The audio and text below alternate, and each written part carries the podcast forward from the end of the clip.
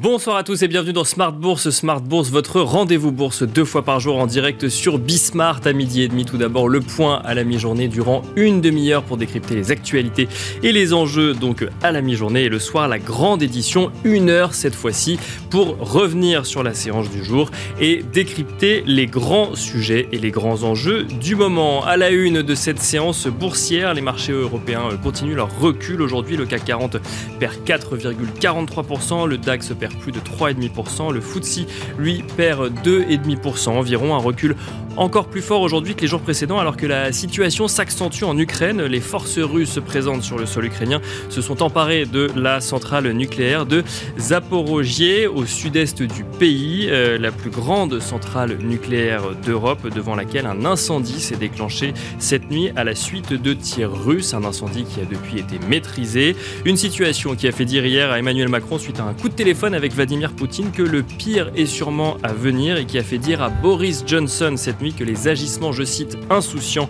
du président russe pouvaient désormais menacer la sécurité de l'Europe tout entière. Dans ce contexte, les investisseurs gardent tout de même un œil sur les indicateurs d'ordinaire euh, suivis de près, euh, même si ceci passe euh, au second plan en Europe. Notons tout de même que le Bureau of Labor Statistics constate une accélération surprise des créations d'emplois aux États-Unis le mois dernier. 678 000 emplois ont été créés contre 423 000 anticipés. Le taux de chômage aux États-Unis, lui, recule légèrement sur le mois de février de 0,2 points, tandis que le salaire moyen des Américains dans le secteur euh, privé progresse moins que prévu euh, sur le dernier mois.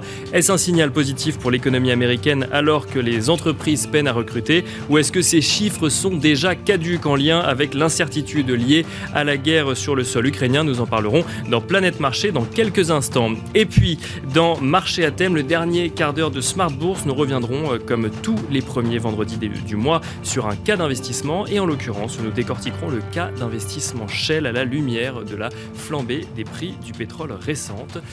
Smart Bourse, c'est parti, on se retrouve tout de suite avec Tendance, mon ami.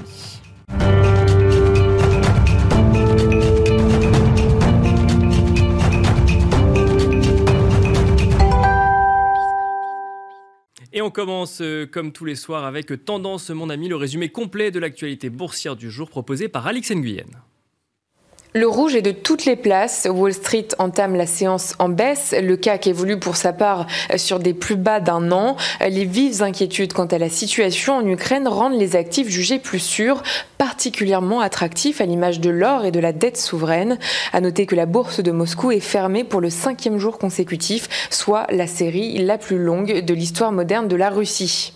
On rappelle qu'il s'agit d'un nouveau seuil de franchi dans la guerre en Ukraine avec la prise de contrôle par les forces russes de la la centrale nucléaire ukrainienne de Zaporozhye, euh, qui n'est autre que la plus grande d'Europe. L'incendie s'est déclaré dans la nuit à proximité de la centrale à la suite de bombardements russes. Un incendie maîtrisé, comme l'indiquaient ce matin les services d'urgence ukrainiens. L'agence nucléaire du pays a par ailleurs annoncé qu'aux abords du bâtiment, le niveau de radiation semblait normal.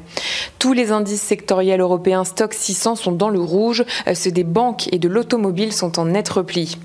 Michelin chute, le pneumaticien a décidé d'arrêter pour quelques jours sa production dans certaines usines européennes du fait de difficultés d'approvisionnement dues à la crise en Ukraine. Renault, qui fait les frais de son exposition à la Russie, recule toujours et porte sa chute à plus de 22% sur la semaine. Société Générale, la banque la plus exposée à la Russie, dégringole. Le secteur se trouve tiré vers le bas par la ruée sur les valeurs refuges. On relève que celle-ci provoque une détente sur les rendements obligataires. Celui du bond américain à 10 ans diminue de 6 points de base et, celui du bond allemand de même échéance est repassé en territoire négatif. Et puis la guerre en Ukraine et les sanctions occidentales contre la Russie euh, atteignent le réassureur Score dont le titre chute, Cofas plonge. Sur le plan macroéconomique, l'accélération surprise le mois dernier des créations d'emplois aux États-Unis n'a rien arrangé à la tendance. Ces dernières ont totalisé 678 000, une performance nettement supérieure aux attentes qui vient pour de bon entériner le scénario d'un relèvement de 25 points de base des taux directeurs de la Fed au sortir de sa réunion prévue dans deux semaines.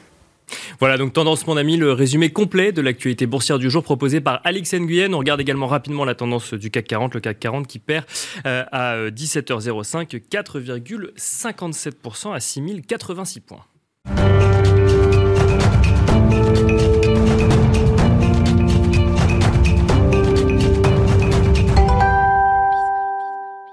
Et c'est parti pour Planète Marché, une quarantaine de minutes pour tenter de décrypter l'actualité incertaine et riche, une actualité politique, économique et surtout financière. Sur le plateau de Smart Bourse ce soir, nous avons le plaisir de recevoir trois invités pour nous accompagner. Tout d'abord, Stéphane Déo, responsable de la stratégie chez Ostrom. Bonjour Stéphane Déo. Bonsoir. Bienvenue sur le plateau de, de Smart Bourse. Nous avons le plaisir de recevoir également Benoît Pellois, stratégiste chez Vega IM. Bonsoir. Bonsoir. Et nous avons le plaisir de recevoir Alexandre Taïeb, gérant, analyste chez Sycomore AM. Bonsoir. Bonsoir Nicolas. Bonsoir Alexandre. Donc euh, messieurs, je vous propose de commencer peut-être par euh, une entrée en matière sur les marchés directement. On peut commencer avec vous, euh, Stéphane Déo. on voit des marchés européens mais également américains depuis l'ouverture qui sont tous dans le rouge. On fait le lien évidemment avec la situation en Ukraine, avec les événements de cette nuit, mais on, si on prend un peu de recul, et notamment sur les marchés européens, on voit une baisse depuis le début de la semaine consécutive. comment est-ce que vous voyez ce moment de ce moment de marché? Est-ce qu'on est en train de remettre en cause peut-être un scénario de marché pour 2022 ou est-ce qu'on est dans une crise, selon vous, euh, qui, euh, qui peut trouver des limites euh, dans le temps?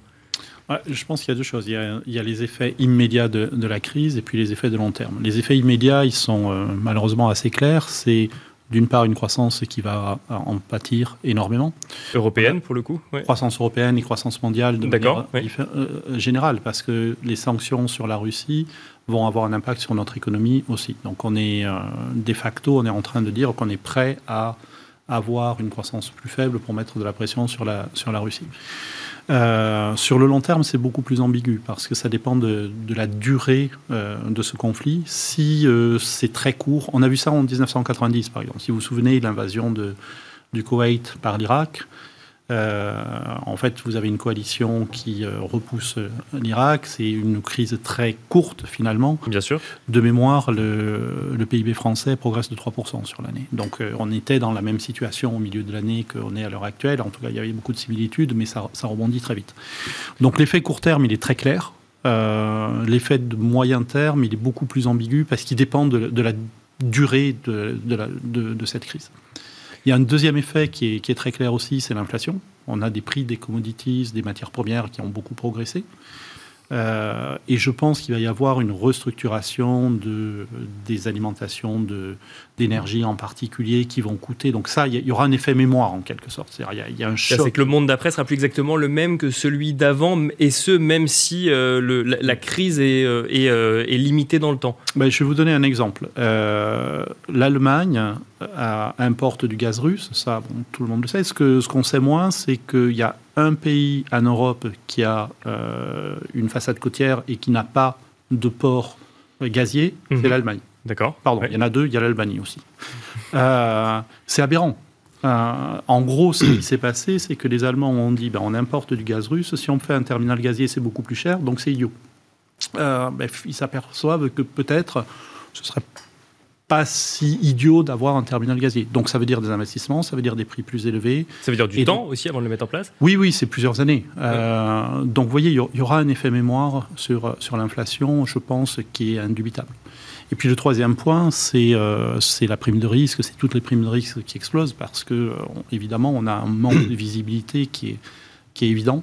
Bien sûr. Euh, vous avez parlé de la correction sur, le, sur les indices boursiers. Ce que je trouve très impressionnant, c'est non seulement on a une correction, mais on a une rotation sectorielle qui est d'une violence euh, totalement inhabituelle. Pour vous donner juste un chiffre, entre le meilleur secteur et le pire des secteurs, on a quasiment 25% sur le, mois qui vient de passer ce qui nous place dans le, le pourcentile le plus élevé de, de, l'écart. C'est-à-dire que c'est ça, c'est qu'on ne veut plus prendre aucun risque et on va tous vers euh, ces, ces secteurs euh, réputés plus sûrs, un peu refuge en cette période d'incertitude. Exactement. Et donc vous avez des écarts de performance qui sont qui arrivent une fois sur 100, grosso modo. Donc ils sont très très rares en fait.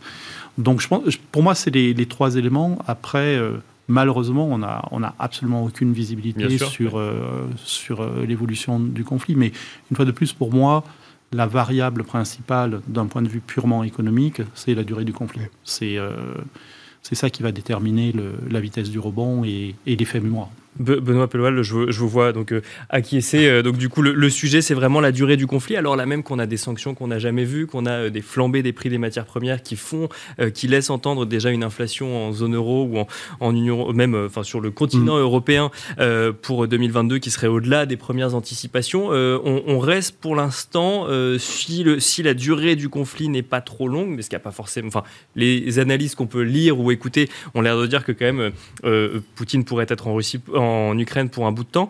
Euh, mais euh, la durée du conflit aujourd'hui, c'est la clé pour comprendre ou essayer de décrypter l'impact à long terme de, de, de, de, ce qu'on est en train de vivre en ce moment. Je, pense, oui, je rejoins totalement ce que Stéphane vient d'évoquer. Hein, effectivement, quand d'ailleurs, si vous regardez dans le comportement du marché, on bascule dans une, une période beaucoup plus incertaine qui est un peu plus récente, alors que les marchés tenaient relativement bien malgré tout. Bien sûr. Dans les, Il n'y a pas eu de panique sur les marchés sur les Exactement. Et, et le, le, mouvement de bascule, en réalité, c'est quand tout le monde a été finalement convaincu et s'est aperçu que l'opération militaire russe ne se limiterait pas uniquement à, à, l'est de l'Ukraine et qu'on irait beaucoup plus loin avec cette, cette volonté de renverser le gouvernement. Et c'est là où il y a eu effectivement, on bascule dans une incertitude beaucoup plus, euh, beaucoup plus importante. Et donc oui, l'impact économique et financier, euh, ce qui est notre métier, nous d'essayer de l'évaluer dans cette période incertaine, va dépendre effectivement de la durée et de l'ampleur du conflit. C'est-à-dire jusqu'où ira euh, Vladimir Poutine. les conversations avec l'un des derniers chefs d'État avec qui il échange, qui était Emmanuel Macron, sont pas vraiment encourageantes. Donc les marchés sont maintenant plongés dans une phase de doute de nouveau de savoir jusqu'où peut aller cette opération et quels moyens on peut utiliser pour aboutir au, but recherché. Le canal de transmission euh, évident dont tout le monde parle actuellement, c'est effectivement l'énergie. Euh, c'est ce qui est le plus douloureux euh, immédiatement et ça va être le cas probablement pour plusieurs mois parce qu'on ne va pas pouvoir changer, diversifier nos approvisionnements en énergie aussi rapidement. Donc ça c'est quelque chose d'un point de vue macroéconomique qui va être assez douloureux. Alors là même que le sujet de l'énergie, si on parle des sanctions politiques imposée à la Russie, pour le coup, mm. et ne fait pas encore partie des sanctions politiques. Mais euh, effectivement, on voit un certain nombre d'entreprises euh, s'auto-censurer sur le pétrole russe, euh, refuser d'acheter du pétrole russe, et on se rend compte que la Russie, potentiellement, n'a plus personne à qui vendre, vendre son pétrole aujourd'hui. Bah alors c'est un, peu un peu une nouveauté, c'est-à-dire qu'à cause des sanctions, alors évidemment le prix du pétrole est, élevé, mais la problématique n'est plus seulement une problématique de prix, on pourrait même un jour être confronté à des pénuries, puisque effectivement le pétrole russe ne trouve plus preneur actuellement. Euh, tout le monde, redoutant euh, l'extension des sanctions, refuse de toucher au moindre actif russe, dont le pétrole. Euh, et puis tout le monde refuse d'assurer justement le, pétrole qui est convoyé justement en dehors de, Russie. oui, c'est ça, c'est que non, seulement on l'achète pas, mais on ne s'expose même pas à l'activité qui concerne de près ou de loin le pétrole russe. C'est qu'on n'assure pas les tankers qui vont le chercher. les banques ne laissent plus les traders effectivement trader du, du pétrole russe. Enfin là, on ne touche plus à tout ce qui, est, qui est russe Exactement. de près ou de loin. Et donc ça, c'est une vraie problématique sur le point de vue de, du point de vue de l'énergie, c'est l'ampleur que vont, que vont revêtir ces sanctions, mais également sur le canal financier. Euh, euh, il y a, même si la situation reste tout à fait contenue, il y a quand même des signes de stress euh, dans, le, dans le système financier. les sanctions, il faut bien avoir en tête qu'elles ont été annoncées, elles ne sont pas encore à l'œuvre hein, réellement, puisque c'est au, courant du mois de mars où véritablement elles seront mises en place, hein, les exclusions de SWIFT, etc. On va voir qui sera véritablement concerné, mais ça pose plusieurs problèmes. Aujourd'hui, il y a déjà des fonds qui sont exposés justement à la Russie, dont les actifs sont totalement illiquide, non seulement parce que tout simplement c'est... Plus personne n'en veut. personne, Simplement parce que personne n'en veut, donc il n'y a aucune valorisation. Donc il y a déjà cette problématique. Euh, les contrôles des capitaux qui sont mis en place par la Russie bah, vont empêcher, et ça va être très difficile d'éviter certains défauts de paiement dans certains secteurs d'activité. Euh, on se pose aussi la question euh, bah, de la note souveraine russe, hein, bien évidemment, de, de, la capacité de la Russie à, à, rembourser. et puis bah, il y a cette, cette inquiétude du secteur bancaire, puisqu'il y a des contreparties. et ça, effectivement, ça risque, c'est un risque qui doit être surveillé. Il y a eu des signes de stress sur le marché monétaire qui ont été très rapidement contenus. Euh, le signe pour le stress euh, sur le marché euh, interbancaire, il y en a aussi, mais ce qui est quand même rassurant, c'est que les banques centrales ont été confrontées à un stress qui était exceptionnel avec le confinement et qu'on a été capable de gérer ce stress monétaire-là. Donc, on peut légitimement penser que dans on cette est prêt situation, à gérer, on est effectivement prêt à gérer ce type de stress. Alors, le sujet des banques centrales ou même le, sujet de, de, la dette souveraine euh, russe, on va y revenir juste avant. Euh, j'aimerais vous entendre également, Alexandre Taïeb, de manière générale, un petit peu sur votre vision de cette situation euh, assez inédite depuis, depuis un peu plus d'une semaine en lien avec cette crise, enfin cette guerre entre la Russie et l'Ukraine. Oui, alors il y a beaucoup de choses qui ont été dites. effectivement, c'est un conflit inédit sur le sol européen. Euh, qui aujourd'hui euh, fait s'affronter une autocratie et une démocratie, hein, parce que c'est ça le, Bien sûr, le fond du, du contexte. Euh, bon, économiquement, les sanctions qu'on est en train de mettre en place vis-à-vis de la Russie, il faut quand même bien avoir en tête qu'elles sont historiques Bien sûr, on est en train de créer un précédent aujourd'hui. On n'a on a jamais été. en train de créer un précédent. On est complètement en train de créer un précédent, voire un nouvel ordre mondial. Bien sûr. C'est qu'aujourd'hui, on est capable de tous ensemble, démocratie occidentale, de plier l'économie d'un État, de rayer un État de la carte euh, mondiale financière. Exactement. Et on a des banques qui ont fait, euh, qui sont encore cotées à la bourse de Londres, qui ont fait moins 98%. On a parlé du pétrole russe, plus personne n'en veut, euh, plus personne l'achète malgré 25 dollars de décote. Il reste le gaz, le gaz qui continue d'affluer vers nous et qu'on achète parce qu'on en a besoin. Mais la clé, effectivement, et c'est ce qui a été dit, c'est la durée du conflit, l'étendue du conflit et s'il y a escalade ou pas. C'est-à-dire euh, la durée dans le temps, effectivement, et si nous, on commence à monter en termes de sanctions, c'est-à-dire que là, aujourd'hui, on a besoin du gaz russe, mais demain, en avril, mai, juin, on aura moins besoin de gaz, donc peut-être qu'on va en sanctionner une partie. Bien sûr. Euh, et l'étendue du conflit, euh, parce qu'aujourd'hui, le gros point d'interrogation, c'est de savoir ce que euh, Poutine va faire vis-à-vis des autres pays limitrophes. Mhm. Donc, on peut parler de la Lettonie, de la Géorgie, qui avait déjà été envahie en, 2008 par la Russie.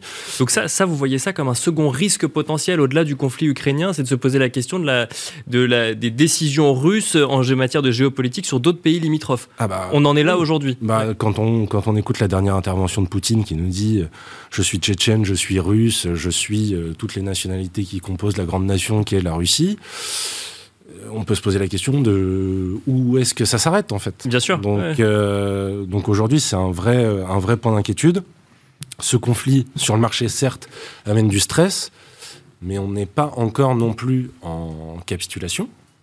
Et en fait, la question va être de savoir euh, si le risque qu'on avait mentionné avant le conflit pour 2022, qui était le risque inflationniste, en fait, la question maintenant, c'est de savoir si cette inflation va dégénérer en récession. Bien sûr. Parce qu'on on a parlé de. Donc là, on parle de récession. On ne parle pas de stagflation, on parle de récession. Bah, c'est le risque aujourd'hui. On parlait de stagflation.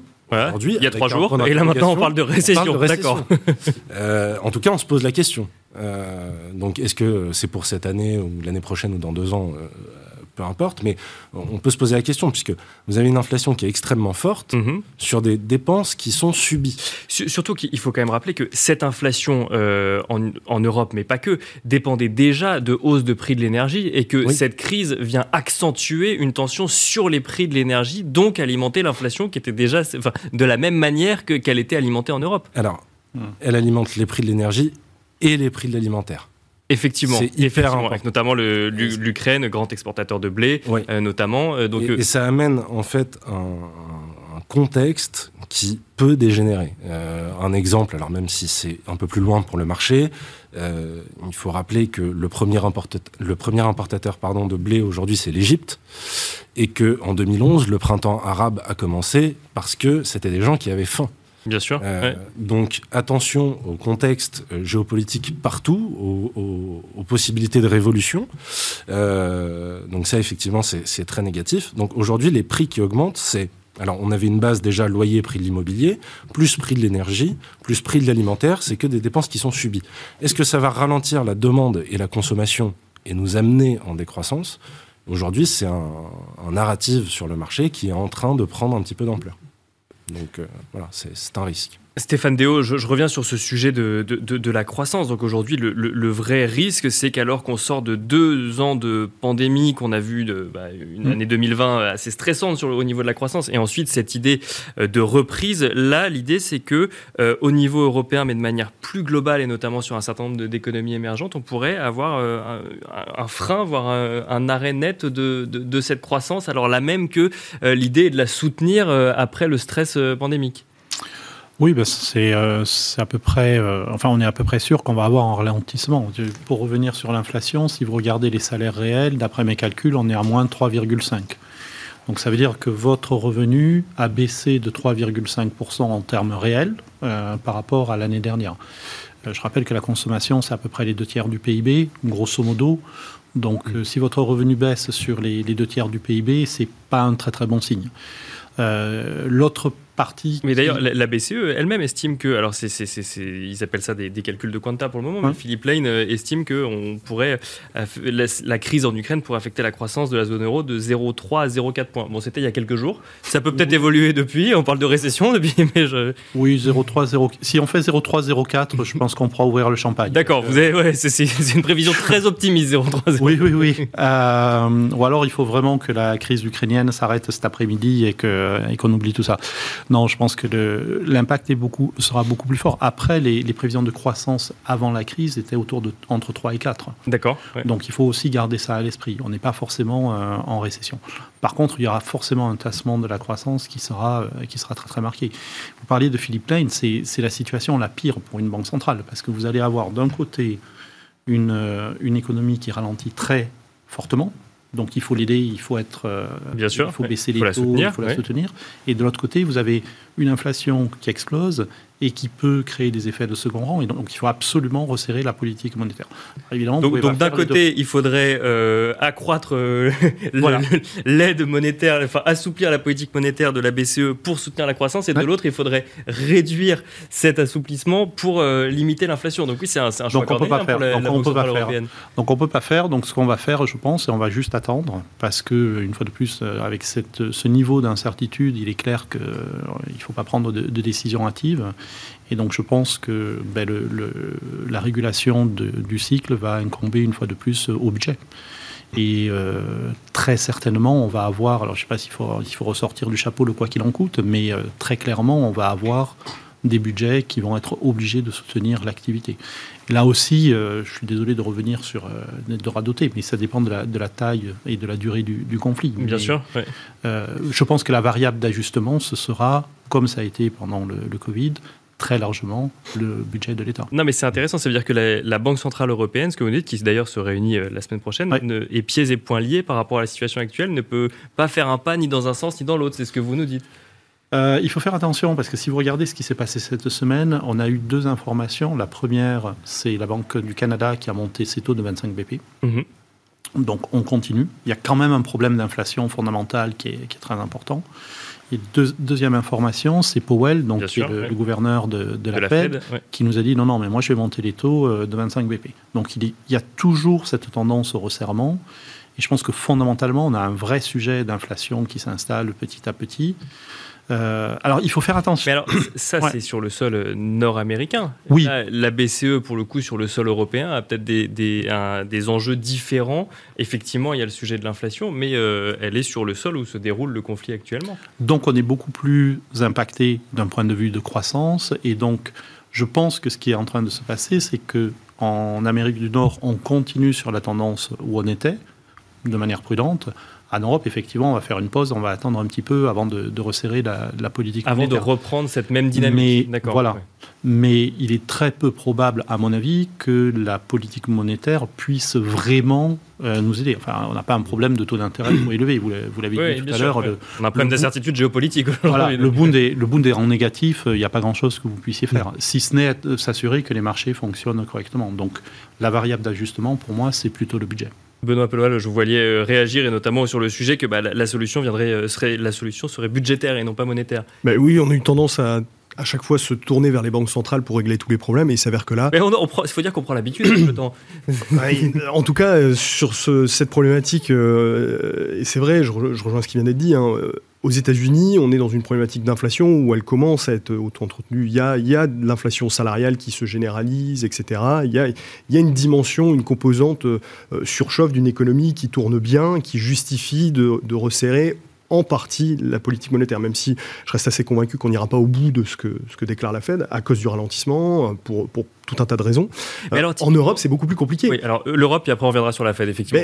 En Europe, c'est très compliqué, puisque en réalité, c'est le, pire des scénarios pour une banque centrale. C'est-à-dire que la, la, Banque centrale européenne ne pourra pas faire grand-chose. Euh, remonter les taux n'impactera finalement assez peu l'inflation en zone euro, puisqu'elle vient essentiellement des matières premières.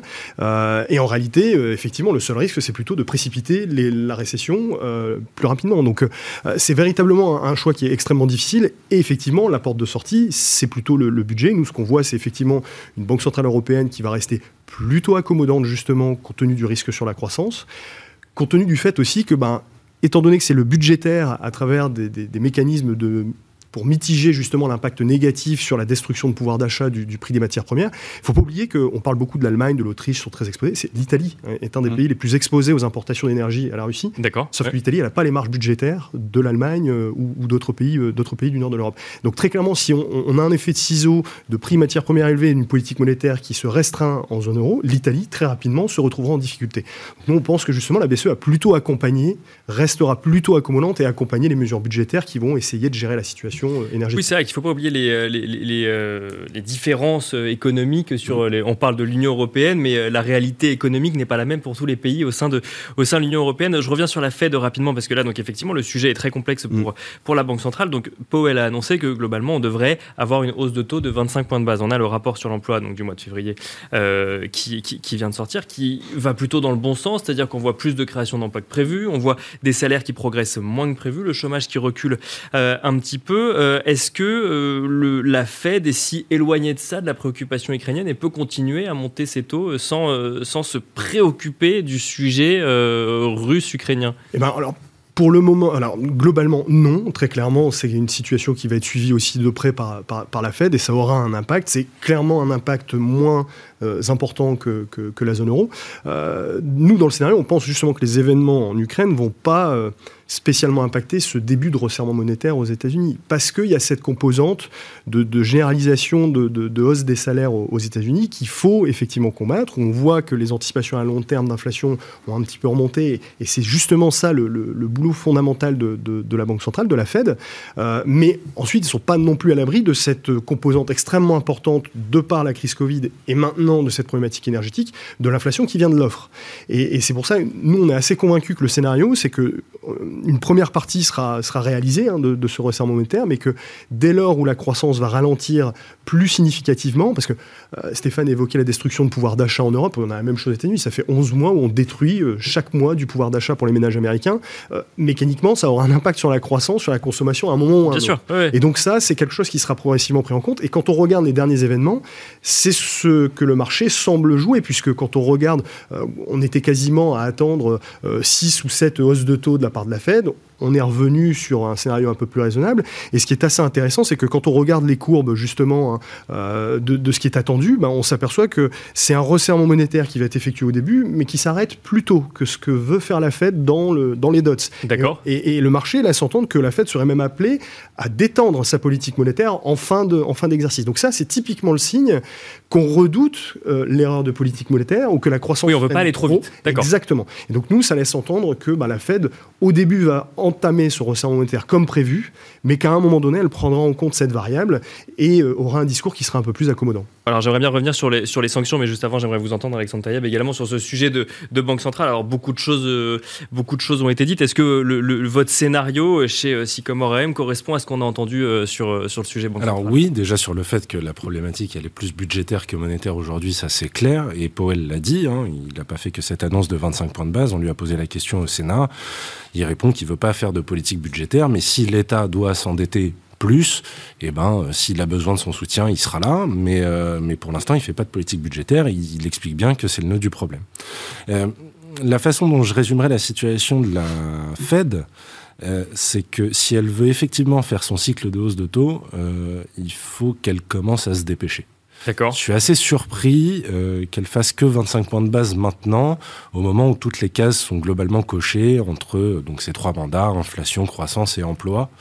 Les trois sont quand même assez forts. Le marché de l'emploi est plutôt resserré, euh, donc c'est l'occasion de le faire. Euh, ce qui amène le conflit en plus, c'est effectivement un impact qui est euh, secondaire mais néanmoins important pour, pour la Fed, c'est le renchérissement du dollar en plus de l'inflation euh, qu'on voit sur les matières premières. Et, on voit d'ailleurs l'euro-dollar qui est passé sous les indices euh, là pour la qui C'est pour la première fois depuis euh, je je sais plus quelle année. depuis mai 2020, je crois ouais, c'est ça et, et donc 1,09 c'est pas encore très grave, on peut monter ses taux. Si on commence à revenir à la parité 1,1 on va avoir des problèmes de compétitivité, on va avoir une croissance qui ralentit. Euh, on a parlé du pouvoir d'achat des Américains qui baisse, il y a aussi la confiance du consommateur qui est en train de fléchir. Ça se ressent pas encore dans les ventes au détail, mais ça pourrait être un indicateur avancé.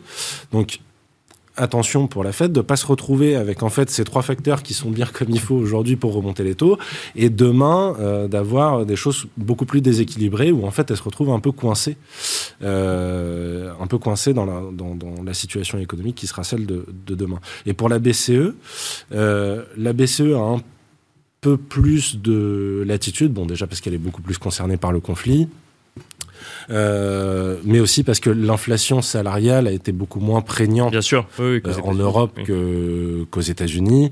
Euh, mais bon, ça, ça pourrait aussi arriver à un moment donné, l'inflation salariale. En tout cas, on en parle de plus en plus dans les discours politiques. Il y a une hausse de 25% du SMIC en Allemagne. Donc tout ça, c'est en train de, de s'accélérer un petit peu. Donc je, je, pense que la BCE a le bon cheminement aujourd'hui, c'est-à-dire commencer à réduire très progressivement son programme de soutien pour ensuite potentiellement remonter ses taux. Mais en fait, l'intérêt de resserrer la politique monétaire aujourd'hui, aussi bien pour la BCE que pour la Fed, c'est de retrouver de la marge de manœuvre pour un cas extrême. Alors j'aimerais euh, bah, toujours avec vous, Alexandre Taïeb, revenir sur, euh, sur les sanctions donc, qui ont été imposées euh, à la Russie. Donc des sanctions, donc, on peut dire tout simplement que c'est du jamais vu. Il y a les sanctions politiques et les initiatives économiques. Donc il y a les sanctions politiques, c'est la sortie de sept banques du réseau SWIFT à venir. on a tout simplement gelé les avoirs de la, de la Banque centrale russe. On a tout simplement bah, dévalorisé la signature souveraine de l'État russe. Aujourd'hui, les la dette souveraine russe est au rang de junk bond. Ça, c'est pour la partie politique, ou en tout cas décision politique. En plus de ça, on a vu toutes les sociétés russes sorties des grands indices internationaux et on a vu des initiatives d'entreprises occidentales. Donc on parlait du pétrole tout à l'heure, mais où de plus en plus, le simple fait de provenir de Russie, que ce soit sur du, à part pour du gaz, mais pour du pétrole ou autre, euh, devient, euh, euh, enfin, implique tout simplement le fait d'arrêter euh, net toute, euh, toute relation commerciale. Ça pose deux questions. Ça pose deux questions. Est-ce qu'on est en train de créer un précédent à deux niveaux? D'un côté, est-ce que va y avoir des pressions euh, la, pression politique va s'accentuer sur les sur les les relations économiques, parfois au risque d'aller contre une certaine rationalité? Il y a quand même des entreprises françaises qui font énormément de business en Russie. Est-ce qu'elles est-ce qu'elles doivent tout arrêter parce que le politique le demande? Et ça pose une autre question, c'est est-ce que l'opinion publique ou la prise en compte du risque de réputation de l'opinion publique, là aussi devient un risque à partir du moment où on prend fait et cause pour une cause justement ou un conflit et il faut tout arrêter. On voit par exemple que LVMH, Hermès, Kering ont été euh, alpaguer sur les réseaux sociaux en leur disant mais pourquoi continuez-vous à faire euh, du business en Russie? Hermès a fermé du coup temporairement ses magasins en Russie. Alors là même que le politique français européen n'a pas demandé à Hermès de se positionner spécifiquement sur le sujet. Donc est-ce qu'on est en train de créer d'ouvrir une sorte de boîte de Pandore où derrière on va pouvoir utiliser cette euh, cette raison ou cette arme euh, pour sans qu'on sache réellement où fixer les limites? Complètement Complètement, voilà. Une question on a fait, en euh, on, a fait, on a fait de la Russie, euh, en tout cas on a fait du marché russe une espèce de paria. Euh, alors les sanctions économiques, elles étaient nécessaires, elles sont historiques, elles sont probablement bonnes, et surtout c'est notre seule arme pour ne pas rentrer dans une guerre classique. Hein. donc on essaye de, de, maintenir la paix et on met des sanctions économiques comme on peut.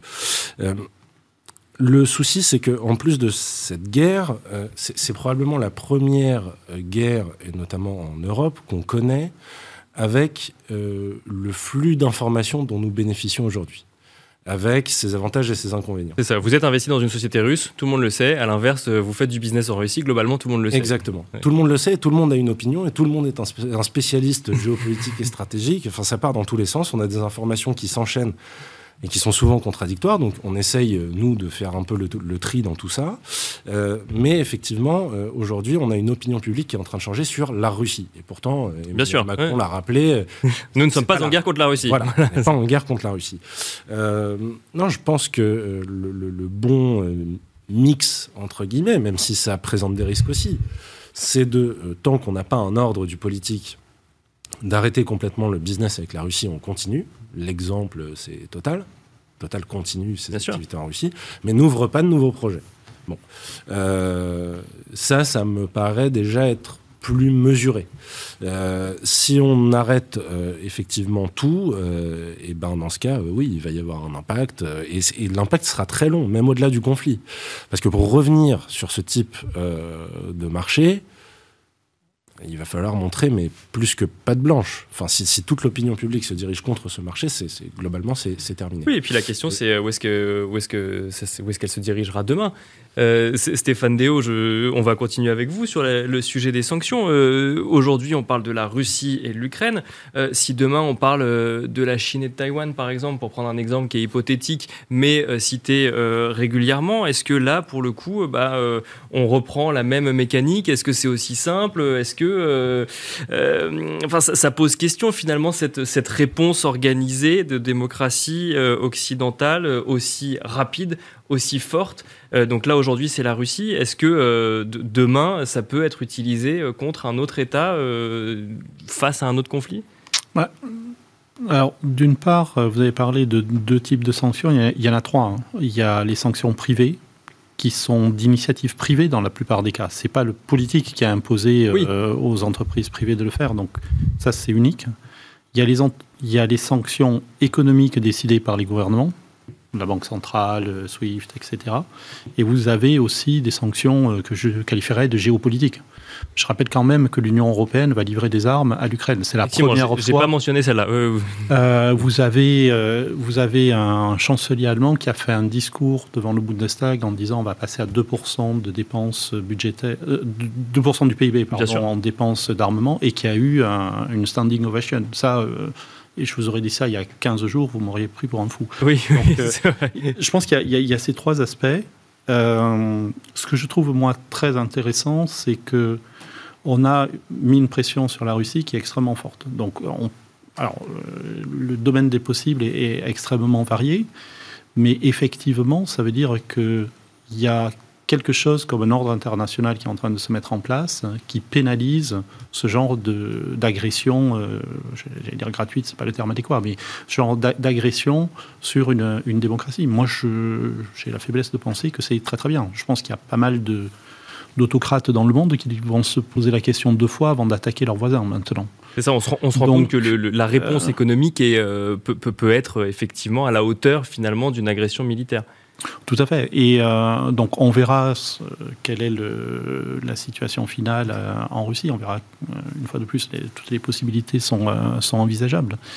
mais que des entreprises privées fassent une croix sur la logique purement financière pour mettre en avant une logique plus de, de liberté, de démocratie, finalement, moi, je, personnellement, je trouve que c'est pas mal du tout. Euh, Benoît Pelois, même question sur, euh, bah, sur ce sujet, effectivement, donc de sanctions euh, donc inédites et tout ce que ça implique depuis quelques jours d'initiatives plus privées, plus personnelles et donc de. En fait, la, question n'est pas de, de, remettre en cause ou non les sanctions. Là, je pense que pour le coup, effectivement, l'Union européenne et les démocraties occidentales n'avaient pas tellement d'autres mmh. possibilités. le sujet, c'est de savoir, tiens, est-ce qu'on se rend réellement compte de ce qu'on a mis en place effectivement et de l'ampleur de ce qu'on a mis en place. Bah alors justement, c'est ça qui est très intéressant. C'est vrai que les initiatives privées, les entreprises sont maintenant depuis plusieurs années habituées à gérer maintenant ce risque de réputation. C'est extrêmement important mm. dans la notation justement des, entreprises. Il n'y a plus uniquement la, la, dimension financière, il y a des analyses qualitatives qui viennent justement donner un avis sur ce risque de, réputation. On voit que là, ça atteint un niveau macro, je dirais. C'est véritablement une autre échelle. Oui, avant c'était une entreprise. Exactement. Oui. Euh, Ou un secteur d'activité à la limite. Là, c'est un pays. Alors, sans, sans pour, euh, sans, sans, verser dans, dans, dans, le pessimisme, hein, mais euh, malheureusement, ce genre de, de, de, raisonnement risque à terme, malgré tout, même si c'est une bonne chose, de se confronter au principe de réalité. Euh, le pétrole russe, on va malgré tout en avoir besoin. donc, c'est justement la limite de ces sanctions. On voit que pour l'instant, elles sont designées à être extrêmement dures, et c'est l'objectif atteint, et ça semble atteindre son objectif. Mais il y a certaines choses qui ben, permettent de continuer, malgré tout, de faire du business avec la Russie. Donc, je pense que ce ne sera pas aussi, euh, malheureusement, aussi optimiste euh, à, terme. Euh, on le voit bien d'ailleurs sur la transition énergétique. Hein. En réalité, si peut-être ce qui se passe là, à très long terme, c'est une très bonne chose parce qu'on va, grâce aux énergies renouvelables, avoir plus d'indépendance énergétique. On voit qu'à très court terme, on va malheureusement s'asseoir dessus. La, question à court terme, c'est où est-ce qu'on va trouver plus de pétrole, alors que la question Exactement. à long terme, c'est où est-ce qu'on va, comment est-ce qu'on peut utiliser moins de pétrole Exactement. Donc du coup, ces, principes-là sont effectivement tout à fait louables et, et de plus en plus pertinents en termes de conséquences financières. Les entreprises le, maîtrisent déjà très bien depuis longtemps cet exercice, mais il y a le principe de réalité à terme qui vient tempérer et qui constitue une limite malgré tout assez importante à, cette, extension du, domaine, je dirais un peu de la, morale dans l'analyse des marchés.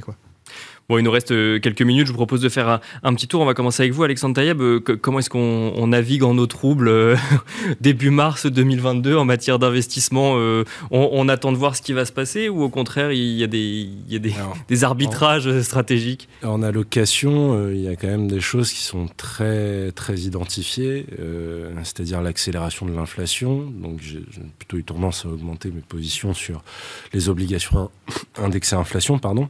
Euh, les matières premières également, qui progressent très fortement. Et puis, euh, en, action, c'est Stéphane qui en a parlé, on, on, a vu une rotation sectorielle très très forte, où le marché passe complètement défensif, mhm. ce qui casse euh, l'histoire qu'on s'était racontée sur enfin le retour de la value avec le resserrement de politique monétaire, etc. Pour l'instant, force est de constater que euh, on est obligé un petit peu de naviguer à vue, d'identifier les risques de nos portefeuilles vis-à-vis de l'exposition à la Russie notamment. Bien sûr. Euh, et donc aujourd'hui, on a plutôt tendance à continuer de réduire l'exposition et à revenir sur des positions, oui, plus sur des secteurs qui sont plus défensifs. Euh, ensuite, juste un, dernier point. Si effectivement, parce qu'on dit que le marché n'a pas capitulé, euh, que la baisse est relativement limitée, que le marché tient bien, euh, là globalement, on a quand même toutes les bancaires qui se font massacrer. Bien sûr. Je pense qu'on peut commencer à faire le tri. un chiffre, il me semble que l'exposition à la Russie de toutes les banques européennes confondues, c'est 150 milliards d'euros. Euh, donc c'est assez peu au final. Euh, donc voilà, là on va pouvoir commencer à chercher des opportunités. Et d'ailleurs c'est un peu aussi le... C'est peut-être aussi pour ça que le marché tient bien, mais ce qu'on entend quand même, en tout cas de la part euh, d'investisseurs, c'est où est-ce que je peux trouver des opportunités? On a moins tendance à bah. parler de risques, alors que bon, il y a quand même une guerre qui plane au-dessus de nous que d'opportunités. Donc, euh, donc voilà, il y a peut-être des, des, secteurs où on peut commencer à regarder pour un éventuel repositionnement. Euh, Stéphane Déo, même question. Comment est-ce qu'on navigue dans ce, entre risques et opportunités dans, ces, dans cette incertitude?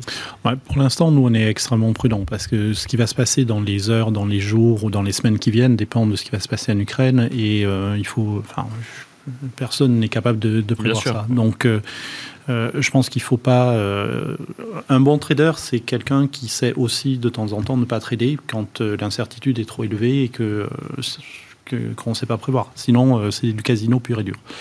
Donc, ce c'est pas le moment de prendre des positions très marquées. sauf si vous avez un téléphone direct avec Monsieur Poutine, mais bon, ça c'est pas c'est pas notre cas. Par contre, là où je, rejoins ce qui a été dit, c'est qu'on commence à voir ce qu'on appelle dans notre jargon du bottom fishing. C'est-à-dire vous allez pêcher euh, au fond du lac euh, parce qu'effectivement, il y a certaines valeurs qui ont probablement été euh, pénalisées de manière indue. En fait, ce qu'on voit, c'est en, structure de marché, c'est quelque chose d'assez classique. Quand vous avez la bourse qui baisse, vous avez souvent des grands investisseurs qui utilisent par exemple des ETF ou autres pour exprimer leur vue. Et donc, ils vendent tout en même temps, sans discriminer. Euh, et on le voit, euh, je passe les, détails techniques, mais on le voit depuis, euh, depuis quelques jours.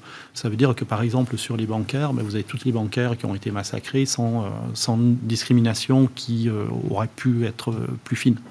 Donc je pense que sur, pour des investisseurs un petit peu plus fins, il y a quand même des, des opportunités maintenant qui commencent à apparaître petit à petit. Et on finit avec vous, Benoît Pelois, même question sur sur euh, les, choix, les stratégies en, dans des périodes un peu troubles au, niveau politique. Non, mais on a toujours une poche de cash qui reste euh, relativement pendante parce que ben, l'incertitude est extrêmement importante sur le très court terme et euh, effectivement tant qu'on n'y voit pas un peu plus clair sur les objectifs au final de cette opération euh, en, Ukraine c'est très difficile de, faire quelque chose. On était dans un, process de, regarder justement euh, des dossiers qui étaient de bonne qualité et qui avaient largement souffert avant notamment de, par cette crainte de voir les taux remonter et donc ces thématiques qui étaient de bonne qualité à multiples élevés qui avaient beaucoup beaucoup corrigé. On commence à regarder Le process est un peu interrompu compte tenu de l'incertitude, mais je pense que c'est plutôt de ce côté-là on va commencer à regarder. On était dans une configuration avant ça qui était difficilement tenable, où cette rotation value elle est très différente de celle de l'année dernière. En réalité, il n'y a que le pétrole qui tire cette rotation value, euh, un peu les financières, c'est déjà beaucoup moins le cas avec les financières. Euh, il n'y a, plus que le pétrole qui tire cette rotation value. c'est quelque chose de très suspect. Nous, on pense qu'à terme, avec un cycle qui ralentit, euh, c'est plutôt les business models de qualité dont la valorisation a pas mal été corrigée qui vont nous intéresser, je pense. Très rapidement, c'est le retour du stock picking, finalement, si je comprends bien, ou, c'est encore un peu tôt pour le C'est encore un peu tôt. Je pense que c'est encore un peu tôt pour le stock picking. Pour l'instant, c'est vraiment l'incertitude macro et, géopolitique qui guide les choix pour le moment.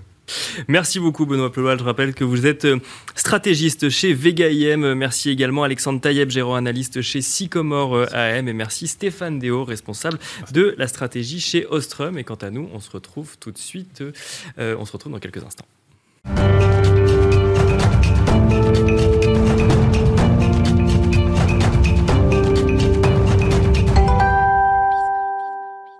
Et c'est parti pour le dernier quart d'heure de Smart Bourse, euh, le quart d'heure thématique dédié une fois par mois à l'analyse fondamentale d'un cas d'investissement avec les équipes de Clartan Associés chaque premier vendredi du mois à 17h45. Et en l'occurrence, nous avons le plaisir d'être en plateau avec Nicolas Descoq, gérant, Déco, pardon, euh, gérant chez Clartan Associés. Bonjour Nicolas Déco. Bonjour. Bienvenue euh, sur le plateau de Smart Bourse. On va aborder ensemble le cas d'investissement Shell, un cas qui va nous parler qui va nous permettre de parler également euh, d'actualité. Parce que ce qui est intéressant avec l'histoire euh, de Shell, c'est qu'on va comprendre indirectement ce qui se joue avec le conflit euh, donc en Russie, enfin en Ukraine en lien avec l'entrée de la Russie euh, en Ukraine sur le fond de l'énergie et euh, des matières premières et notamment du pétrole. Mais on va commencer par le début. On va revenir sur le cas d'investissement Shell avant de comprendre euh, l'impact de l'actualité directe sur ce cas d'investissement. Quelle est l'histoire, Nicolas, du, cas d'investissement Shell? Oui, alors donc Shell, c'est la plus vieille société énergétique en Europe, la plus grande aussi. Donc c'est une société historiquement qui date de la fin du 19e siècle. donc en fait, il y avait deux branches. Il y avait une branche anglaise qui était Shell, qui avait été créée par un, un trader de matières premières euh, à Londres qui s'appelait Marcus Samuel, et puis euh, une, une branche néerlandaise qui s'appelait Royal Dutch, c'est pour ça que ça s'appelait Royal Dutch Shell. D'accord. Euh, et donc qui ont été fusionnés, si ma mémoire est bonne, au début du XXe siècle. Euh, donc voilà, il y, avait un, PDG euh, très connu dans l'entre-deux-guerres qui s'appelait Henri Deterding, qui l'a vraiment transformé en une, en une, très très grosse société euh, énergétique européenne. notamment au début du XXe siècle, ils avaient développé le pétrole à bas coût. D'accord. Ça, ça, nous amène un peu vers la Russie. Donc en fait, il y avait deux grosses sociétés historiquement dans l'énergie. Il y avait Standard Oil aux États-Unis, qui eux avaient développé du pétrole en Amérique du Nord, en commençant par la Pennsylvanie, et Shell, enfin Royal Dutch Shell, qui avait développé le pétrole de Bakou. D'accord. Euh, voilà, et, dont ils ont été expropriés en 1917 au moment de la révolution bolchevique. D'accord. Euh, donc, euh, on revient sur des sujets d'actualité. On va, on va on est en plein dedans là. donc voilà, la société a vécu sa vie. C'est un producteur d'hydrocarbures. Elle est historiquement, elle est complètement intégrée sur toute la chaîne. Donc je pense que les, téléspectateurs connaissent bien, puisque tout le monde, j'imagine, est allé faire le plein de sa voiture dans une station Shell en France, c'est très connu. Mais ce qu'il faut savoir, c'est que vous avez les stations-service, ça c'est le bout de la chaîne, le client, vous avez euh, les raffineries, vous avez la pétrochimie, euh, vous avez euh, du gaz, ils produisent et ils commercialisent énormément de gaz, et vous avez enfin le pétrole. D'accord. Donc ils ont des champs de pétrole un peu partout dans le monde, notamment beaucoup de champs offshore aux États-Unis, au Brésil, en Afrique. ils ont des installations de gaz euh, aussi euh, partout dans le monde. Ils ont un très très grand portefeuille de gaz naturel liquéfié. Euh, voilà. Et, donc, en plus de ça, plus récemment, ces dernières années, donc ça date de, je dirais que ça n'existait pas vraiment il y a 10 ans, même si eux prétendront probablement le contraire, mais ils, ont commencé à s'orienter vers les énergies renouvelables. D'accord. puisque tout le monde prend conscience que bientôt. Ah, bien sûr. Et ça amène les, deux questions fondamentales aujourd'hui sur un cas d'investissement comme Shell. C'est un, transition énergétique et deux situations euh, en Ukraine. Alors on peut peut-être euh, commencer par euh, donc ce, sujet de transition énergétique. Donc on, voit chez Shell comme chez d'autres groupes pétroliers depuis une dizaine d'années, une tentative, une volonté de diversifier finalement les activités énergétiques et les sources d'énergie. Voilà, exactement. Alors ils ont bien compris qu'en fait le futur était à la décarbonation de, l'énergie. Donc ils ont un certain nombre d'actifs dans lesquels ils vont investir relativement peu, les, les, actifs d'hydrocarbures. Et ensuite, à, l'horizon 2050, ils veulent être complètement neutres en carbone. Et donc ils vont développer des activités énergétiques décarbonées. Alors ça, qu'est-ce que ça veut dire? Ça veut dire passer par l'électrification d'abord. Donc on va électrifier le système énergétique, les voitures électriques, mais pas que les voitures électriques. Euh, donc en pratique, ils ont un certain nombre, ils ont maintenant ils ont un plan euh, tout à fait détaillé sur euh, de long terme sur ce qu'ils veulent faire. Donc notamment ils veulent être présents dans l'hydrogène, ils veulent être présents dans la production d'électricité décarbonée, donc des éoliennes, notamment des éoliennes en mer, du photovoltaïque. Et ça, peut-être à la différence d'autres sociétés en Europe, ils, ils vont le faire et ils vont être capables de le faire partout dans le monde. Euh, et ensuite, euh, ils veulent aussi euh, séquestrer du carbone. Ça, je pense que ça va se faire en mer du Nord, dans des vieux champs de gaz. Et il y a aussi une, partie qu'ils appellent naturelle, c'est-à-dire ils voulaient planter des arbres, des, énormément d'arbres pour compenser, pour séquestrer le carbone qui est émis par les hydrocarbures. voilà, ça c'est vraiment, ça va se faire sur plusieurs décennies. mais donc il y a toute une palette de solutions qui va nous amener dans 30, 40 ans à quelque chose de complètement décarboné.